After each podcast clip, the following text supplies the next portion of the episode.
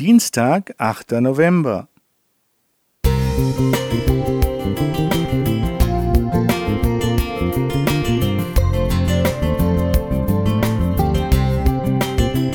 Ein kleiner Lichtblick für den Tag.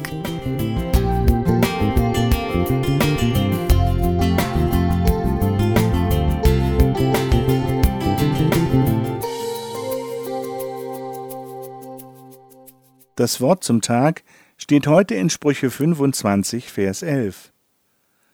Ein Wort, geredet zu rechter Zeit, ist wie goldene Äpfel auf silbernen Schalen. Aus meiner Sammlung an Zitaten möchte ich einige wiedergeben, die mich zum Nachdenken angeregt haben. Selig, wer nichts zu sagen hat und trotzdem schweigt. Selig, wer nichts zu verschweigen hat und doch nicht alles sagt. Es ist oft nicht leicht, das eine vom anderen zu unterscheiden. Und manchmal würden wir viel Gutes auf der Welt bewirken, wenn wir einfach den Mund halten würden. Das meiste Leid, das Menschen aushalten müssen, wird nicht durch Hände oder durch Waffen zugefügt, sondern durch den Mund. So ein weiteres Zitat. Krass gesagt, in das entscheidendste Mordwerkzeug der Weltgeschichte stecken wir jeden Morgen und jeden Abend unsere Zahnbürste. Jakobus sagt, dass die Zunge gewaltige Dinge fertigbringen kann. Wir haben es gelernt, wilde Tiere zu zähmen und unter unsere Gewalt zu bringen. Aber unsere Zunge können wir oft nicht bändigen. Ein Wort kann ein Wegweiser oder ein Stoppschild sein ein Schlüssel oder ein Vorhängeschloss, ein Pflaster für eine Wunde oder für eine Ohrfeige.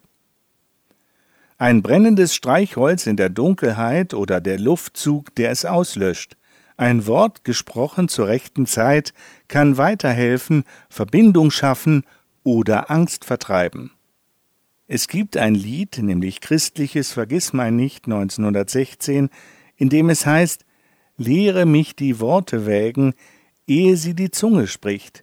Mir ist viel daran gelegen, denn die Luft verweht sie nicht.